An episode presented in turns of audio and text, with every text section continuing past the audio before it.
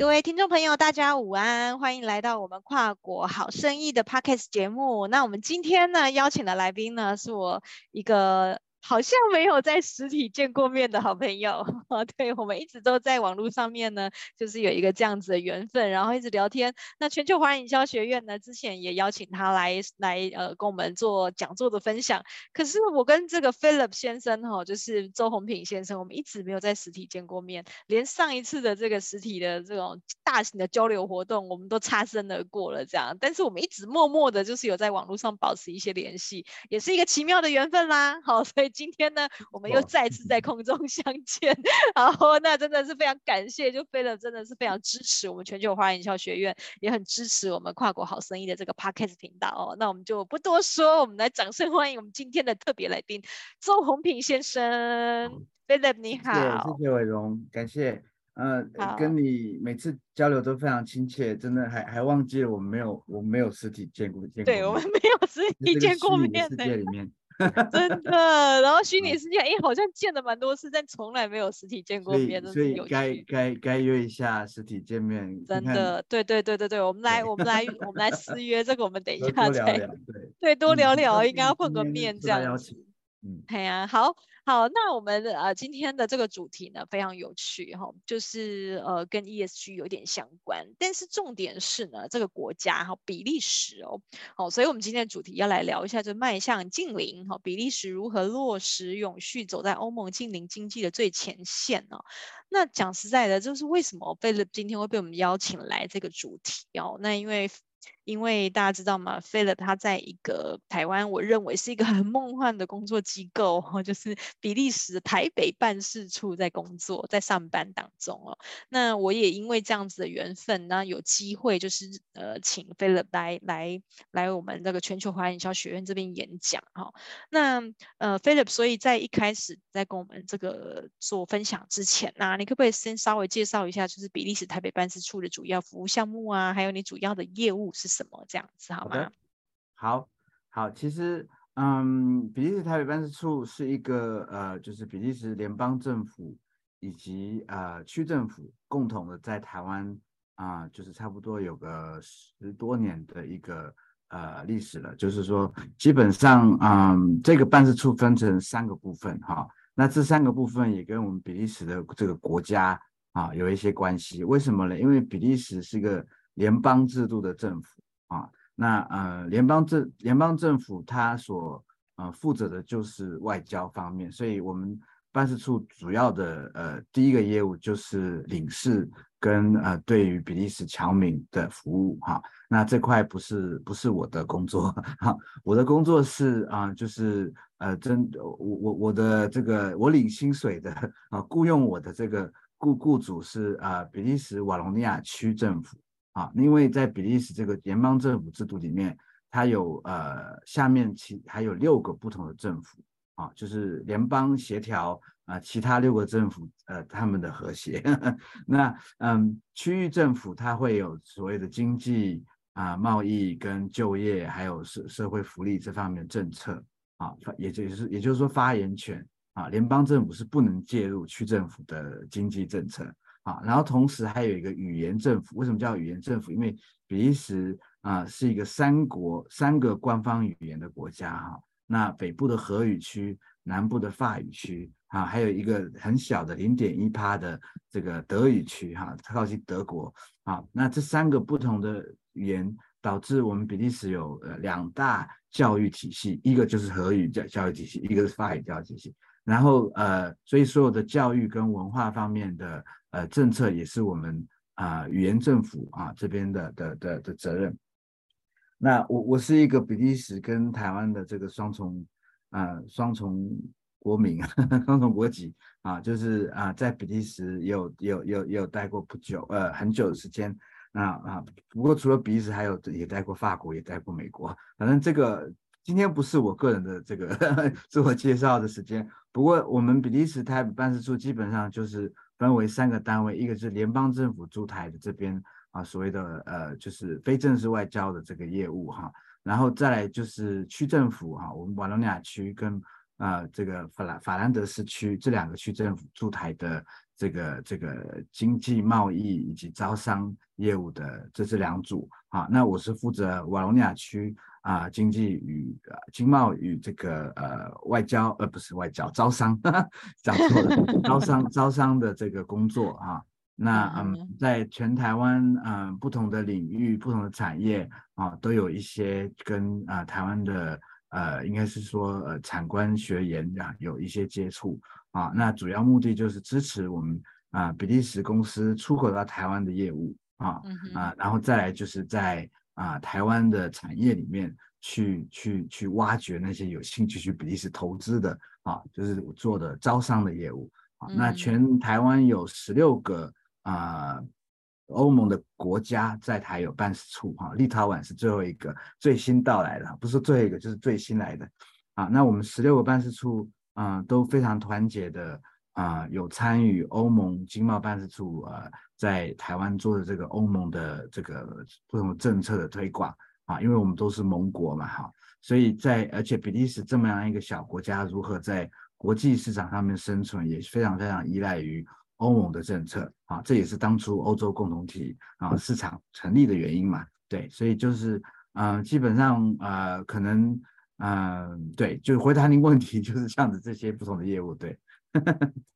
很好啊。就是其实呃，你刚刚讲到这些地方，呃，相较于日本啊、韩国啊，或者是一些泰国啊这些亚洲国家，这些欧洲国家其实是。对于台湾人来说是相对没有那么熟悉的，我是说相对哈。那所以就是在以比利时这样子一个一个国家来说啊，它应该就是有很多就是一些近邻或者是一些呃城市的智慧城市的一些措施或者是代表的案例。好，那那我们因为你的你的项你的服务项目也有很多是辅导台湾想要去比利时那边发展的。公司或者是企业哈，到比利时那边可以顺利的去发展。好，那你可以也可以现在去趁这个机会跟我们分享一下，哎，你在这样子的呃辅导的过程当中哈，你看到了哪些？嗯，好，嗯啊，其实呃，欧盟在呃全球呃所谓的近邻政策这块，它算是走的比较前面的哈。也就是说，呃呃，比方说碳排的。还有碳碳排边界，我们都可能听过。欧盟在呃今年的夏天开始啊，就七月，好像是七月还是九月，我忘了啊。它会有一个欧盟边境啊，这碳排的这个呃管理管制制度。也就是说，我们台湾的一些企业，或是全球的任何的，不是任何有一些指定企业啊，它要出口到欧盟，它就要开始去看它的它的碳排，也就是说碳碳足迹。好，然后欧盟才会允许你啊、出口进，就是呃进口到呃欧盟的市场里面。所以嗯，在这块有非常非常多的不同的 measure，就是啊、欧盟以及欧洲欧盟的盟国国家，他们都有非常的呃，就是很严格的在执行所谓的呃近邻的这样的一个一些一些不同的跨跨产业跨领域的政策。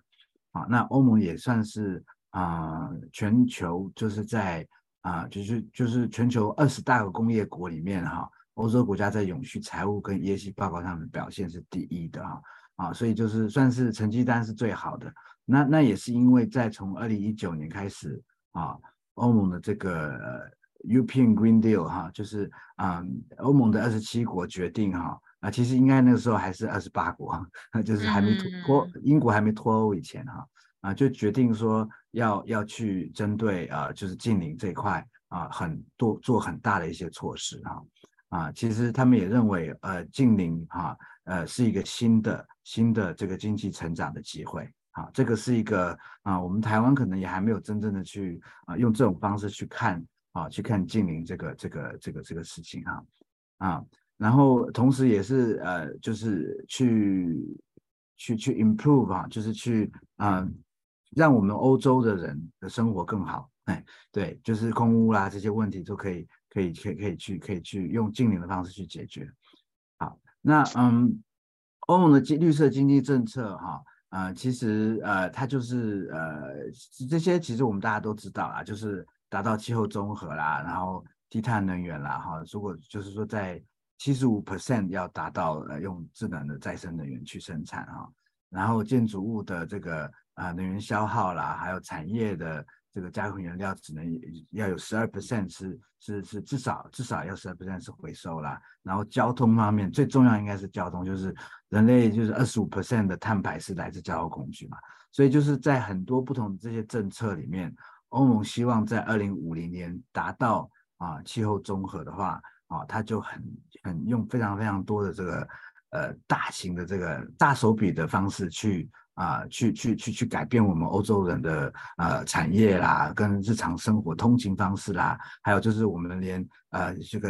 能源的消耗消费方式啊，都都都有很大的这个这个改变。那嗯，在嗯二零二一年的时候，他出了一个 Fit for Fifty Five 的一个一个一个政策，嗯嗯嗯嗯，啊，Fit for Fifty Five 意思就是说，不是有五十五个法规哈，不是这个意思，嗯、就是他要他要在二零三零年达到。啊、呃，就是减五十五 percent 的碳排，嗯哼，啊，就是根据、嗯、那一九九零年为他的他的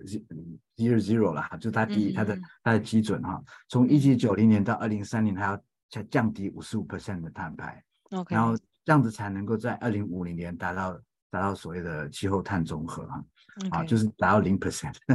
所以它很非常非常的在各个不同的产业，那欧盟的这个好处就是它能够协调。啊，这个这种这些不同的非常非常多的不同的跨领域的政策，嗯，所以嗯，那我们台湾也有很多嗯，就是 think tank 啦，这些不同的，甚至科技公司有有做出一些针对啊欧盟，就刚刚讲的欧盟碳边境调整机制哈、啊，这个 CBAM，英文叫做 CBAM 啊，Carbon Border Adjustment Mechanism。OK，CBAM 的这个呃，他们有做出一些欧盟为什么会达到 CBAM 这样的这个这么严格的这种方式去去去去去去去去去净零哈。那嗯，所以他甚至这个 Fit for 55 Package 里面，他甚至还要想到怎么让航空业跟我们呃这个船运业啊，可以去使用呃使用。不污染的新新型的这个能源去去去运输我们人跟物，就是客运跟货运可以可以怎么去去降低它的碳排哈？那这个希望说这个我们台湾的航空业者跟这个巨大的运输业呃海运业者啊，可以也可以参考一下啊。当然他可能今天不会听我们了，不过就是说无论如何，我觉得这个这句话还是要说了。那再来就是怎么去啊，让比方说这我这边选了两个了哈，就怎么去让我们啊欧盟的这个呃森林可以更呃就是呃美好的成长，呵 呵就是等于是说欧盟的这个呃心肺啊，和我们欧洲这个这么大的一个领块啊，有更多的呃有更多的呃更更能保护它的它的它的它的林它的森林，所以有然后我们我们还有还有更多不同的就是。呃，碳排交易啦，还有再生能源啦，还有汽车、小货车的这个排放标准啦，哈、哦，啊，真的是非常非常多的方式去去确保说我他他要去达到那个呃减五十五趴的这个这个这个目的哈、哦。那嗯，那再来就是说欧欧洲企业如果去实现低碳，我们在其实比利时呃，我为什么拿欧盟先做？因为我刚刚有提到。比利时如果没有欧盟，就它就没有它的国际的这个市场地位了哈。嗯、啊，对，就是为什么这样说？因为比利时非常非常依赖欧盟去啊，去去提高它这个所谓的 economic growth，它的它的经济成长。因为它的出口最大的出口国是哪一些？就是它的邻近欧盟国盟国啊邻国啊。所以像我们我们我们总部就有一整个部门，就是完全只是针对欧，就是它叫做。嗯，欧洲邻近国市场 就是在比利时周遭的这些国家，就是它的出口，是、它最大的出口市场。那欧盟欧欧洲企业如果去实现低碳，那当然就是说它开始提高它的这个电动车的使用率哈，不管是企业还是啊、政府啦，还是呃私人，他他使用啊、呃、电动车的这个这个这个这个使用率会有提高。然后再来就是透过不同的绿色交通的这个推广，好。那不就光客，我们待会会看到，像布布鲁塞尔就非常非常呃，就是拿大刀去把整个徒步区都给辟出来，让没有人可以开车经过一些徒步区，市中心啊，这些这些这些这些政策是非常我们台湾还没有看到过的。对，有一天有朝一日你呃不整个西门町整个闹区，或是甚至 车子都不能过，不被徒步化的话，你觉得我们生活会不会更美好啊？我我相信会啦。啊，不过就是呃，市长跟选民可能就没有那么开心。好，那那再来就是，其实有一个，我觉得我们台湾没有真正的嗯经历到，就是所谓的远端工作的这样子的一个啊、呃，因为远端工作透过 COVID 呢，有在在欧洲有达到一个很很重要的一个盛行，一个普遍。嗯、好，嗯、那因为远端工作让啊、呃、很多企业跟工作组织啊开始。啊、呃，就是劳动组织开始有有有比较弹性性的，然后降低碳，就是碳排有有有有降低。为什么？因为你在家里工作，你就不用通勤，不用通勤，这个污染就会减少。啊，对这些逻辑，我觉得这些基本的逻辑，碳排逻辑哈，我们台湾还需要慢慢的去去开始去去去灌入他自己的脑袋里。因为因为可是欧盟在这块已经啊，欧洲人在这块已经非常非常啊，就是先进了。那这些其实我们呃，通常在我们日常生活中，我们都知道这些啊，要去用这些呃，就是呃，不要用呃，不要喝这个罐装罐瓶装水啦哈，然后不要用呃塑胶袋啦。可是，在台湾的日常生活中，这些事情这些东西，你一天能够见到几个哈？我觉得还还是还是可圈可点的。可是，在欧洲啊，至少我每次回布鲁塞尔，我会看到很多人都是用这种方式生活了。所以生活已经非常非常有非常非常大的改变。嗯、那连这个在路上送外卖、送送物流的这个快递，它都开始是有电动脚踏车，或是或是哇哦，已经不是双轮了，这是四好几轮了。可是这是八轮。对，因为这种这个是去年二零二二年布鲁塞尔的最佳企业之一啊，因为它的成长率，它的成长率就基本上破破了，就是好像从十几个人变成五十个人。这样，这样可是五十个都是送货员了，当然。哦，OK，就是等于是说，嗯，你企业跟社会跟政府都在推动呃低碳经济，那嗯啊这些这样子的物流公司，它它的那个生意就会起来，好，然后骑骑开汽车、骑摩托车的物流公司就会被人家。呃，就是去虚虚下去，对，你知道吧？就是观众虚、哦，理解理解理解，他就他就他就基本上会消失在 市场就会消失哈。然后甚至你在吃饭的时候，你都会看到你吃的东西啊，会有你的你的 menu 上面菜单上面都会跟你讲，我这道菜有多大的碳碳，多少碳排、嗯、啊？嗯、这个我觉得台湾哪一天会碰到看到这个的话，嗯，真的是低碳行为是是零年了。对呀、啊，这这好 amazing，这怎么算出来的啊？对，那那这个是一个 ESG 的指标啊，我觉得大家都都都听过这些啊，就是也在关注 ESG 的呃同学们啊朋友们都知道。可是我们去看一些，就是说，嗯，我们比利时如何如何去呃贡献台湾？刚刚刚你有问这句话嘛？我们比利时跟台湾在近邻这块如何去呃，就是嗯，如果如有哪些贡献，哪些正在进行中的事的事情？嗯，就今年的智慧城市展。啊，因为国发会第一次有发起一个近邻展啊，二零五零近邻城市展，所以台北市智慧城市感跟二零五零近位智呃近邻城市展同时在这个南港发生，那我们就很不客气的请了一些呃比利时在近邻方面的一些一些技术公司，嗯、那其中有一家叫做 Decarbonize 啊、第一然后中中杠 Carbon，OK，嗯。哼，Decarbonize 这家公司它就是在做一个嗯呃。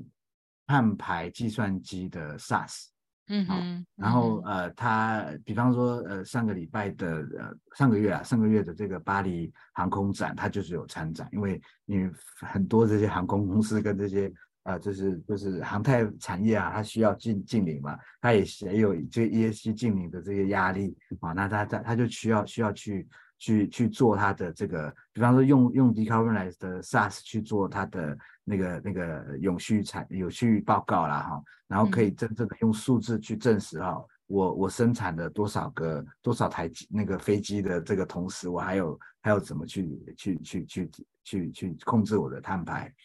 那然后同时我们也也公告了一个事情，就是嗯布鲁塞尔在呃就是这个叫做近邻经济转型哈。它叫做 shifting economy 的这个的这个概念，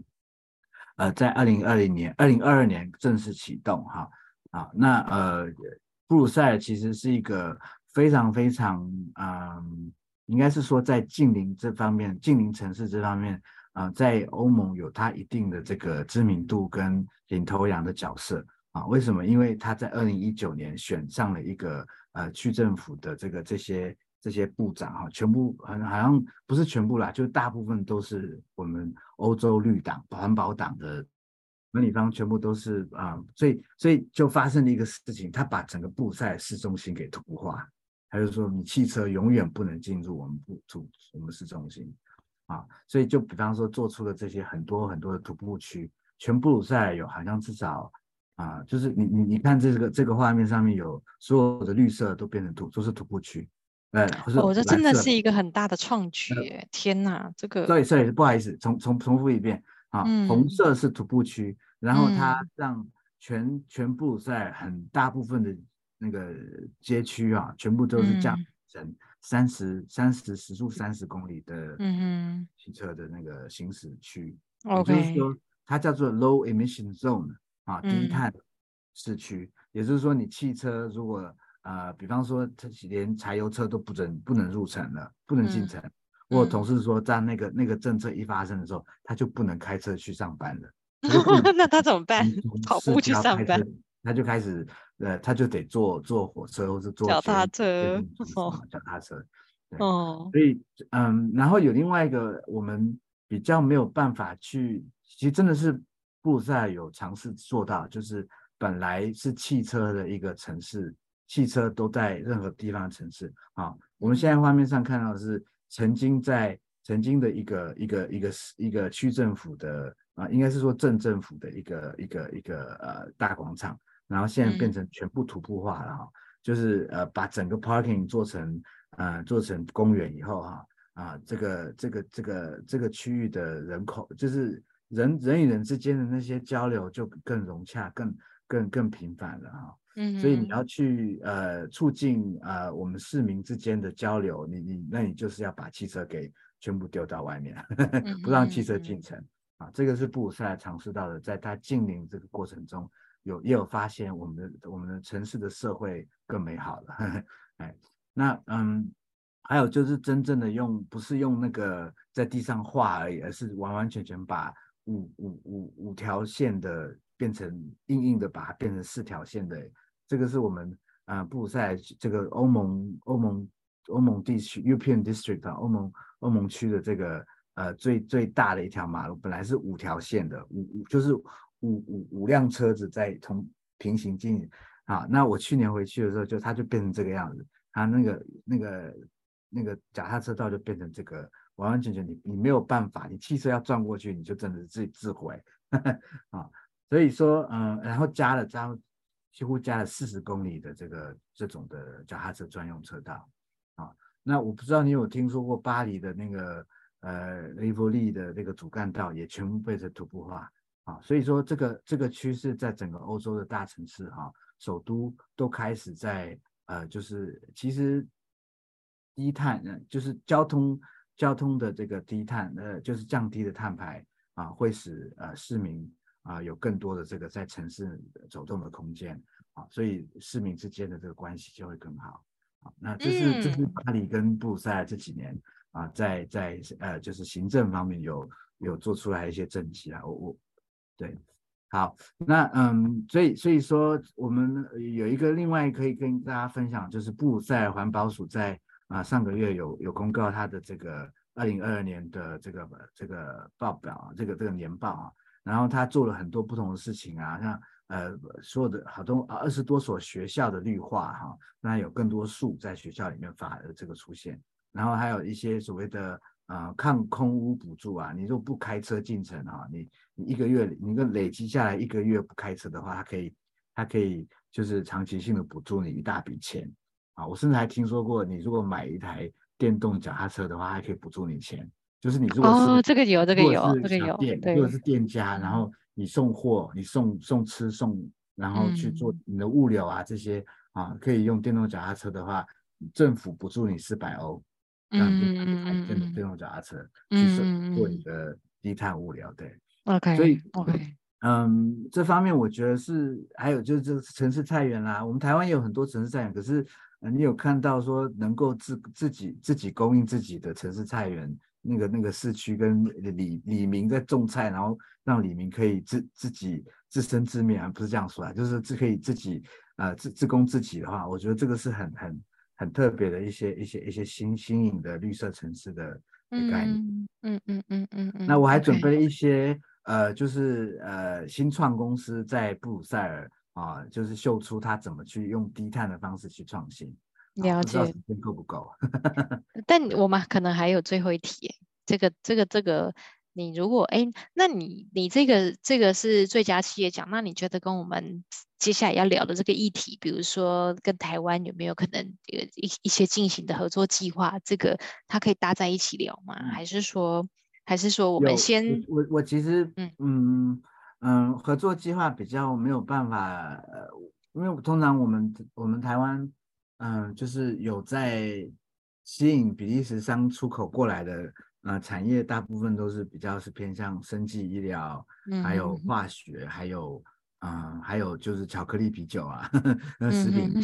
好，那他们都不是非常低碳的公司哈，所以那也这也不表示我不支持他们啦，我我的工作还是继续要支持。不过我们在呃，就是提倡我们工作其实最大的时时间是。呃，提高台呃比利时在台湾产业跟社跟社会的能见度嘛，啊、所以我甚至还会去去做一些教育啊，跟呃绘本的推广这方面的工作哈、啊，所以就是不择手段的把这个能见度提高啊。那那嗯，所以我我通常如果要讲近近邻的话，我们我我比较会去拿出一些啊，我们比利时有一些哪有哪一些呃创新的近邻科技。啊，跟创新的近邻啊，就是呃公司好，然后呃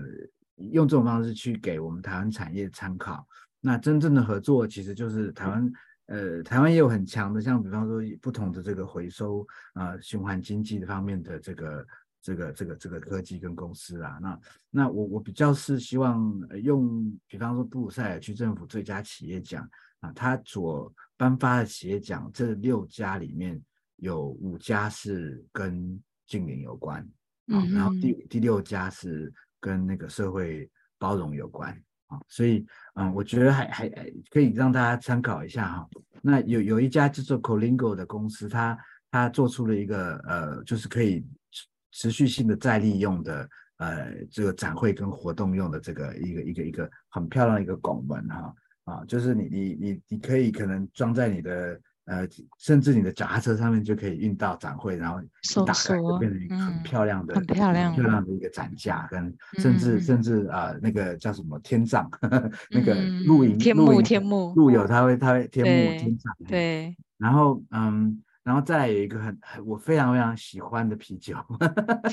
就是 BBP 这个 Brussels Beer Project 这家啊、呃、比利时的就布鲁塞尔的啤酒厂啊，它可能是布鲁塞尔第二家啤酒厂。布鲁塞尔，因为它呃就是寸土呃都是金嘛，所以它皮革厂在布鲁塞尔落地的可能性很小。嗯、可是偏偏这家还还是有办法，为什么？因为它当初二零二零一四年的时候发明了一个用面包屑回收面包屑去酿啤酒的概念，然后得到很多的国际、嗯、国际的这个食物食物永续奖哈，因为不浪费食物的概念，然后同时。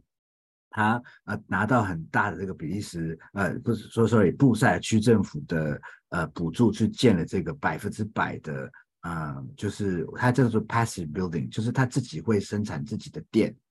自己生产自己的电，然后自己供应自己的电，甚至还可以卖电给他周遭的这些嗯嗯嗯住宅了哈。然后他为什么放在我们 Brussels Port，就是布鲁塞尔的？这个这个这个港口为什么？因为它马上就可以把那些呃那些那些呃啤酒啤酒啤酒的货柜啊，可以直接上船，嗯哼，那就降低你的物流的这个这个这个它。然后嘞，我我我，你看这这个这这个这为什么这个照片很模糊？那当然我们俩都喝醉了啊，自拍的那个。可是因为他这个创办人啊，我碰到他的时候，共同创办人他跟我讲，奥利维跟我说。很抱歉，我们不会出口到亚洲了。我就问我，为什么我喝不到你的啤酒？我很我很气。他说，因为我们觉得这个不永续。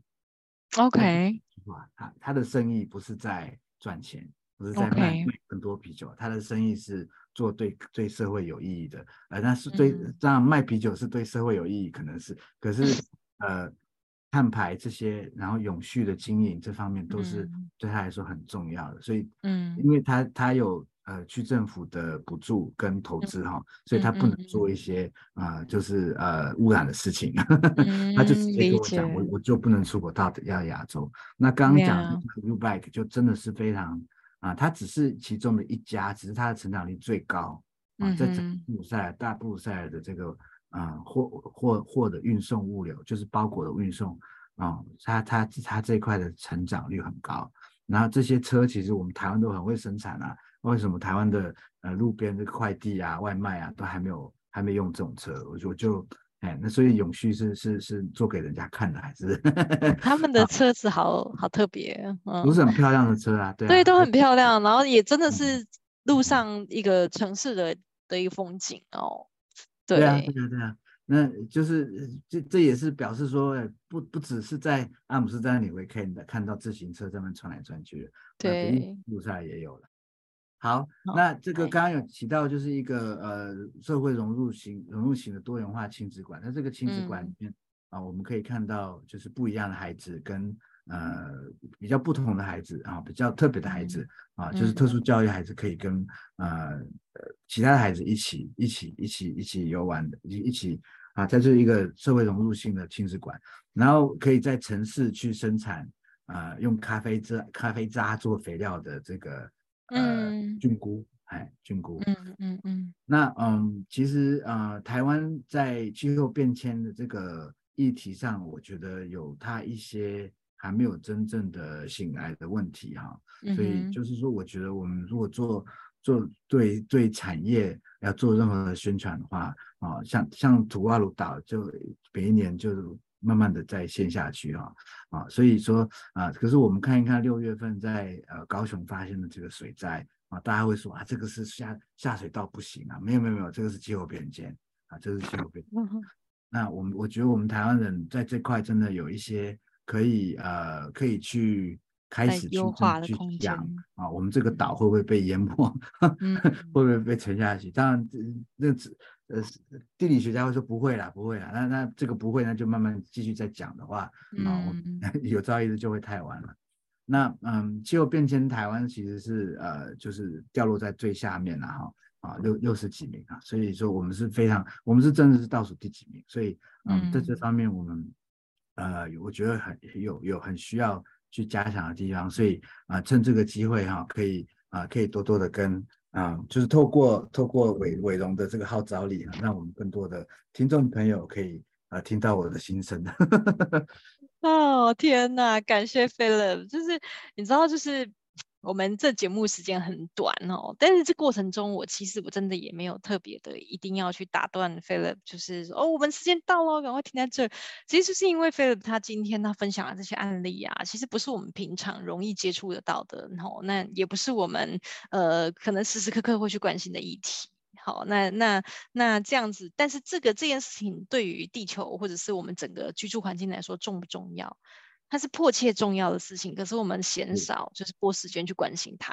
所以我也觉得就是说，哦，那其实如果在这个时间，我们可以趁现在哈，就多听一些 Philip 他分享的一个。案例，或者是我们台湾给台湾呃，就是我们现在的社会更多可可以去的一些方向，或甚至是可以去呃优化的一些方向，我觉得都是功德一件。所以我就想说，好，那连我自己都听得非常的哦哦，原来是这样哦，还有这样哦。那看到这些照片，我都觉得蛮开心的这样子哦。所以虽然时间超过一点点，但是我觉得非常值得啦。好，那所以今天还是非常感谢 Philip 来到我们节目哦。好，那我们的这个这一集的。啊，对，感谢 Philip 哈，那我们跟你们说，我们还有下一集，所以我们下一集要来聊比利时跟台湾的这个创新交流哈。那我们今天呢，这个呃比利时的近邻的这个案例啊的分享就到这边喽哈。那感谢大家对于跨国好生意的收听，谢谢大家，谢谢，拜拜。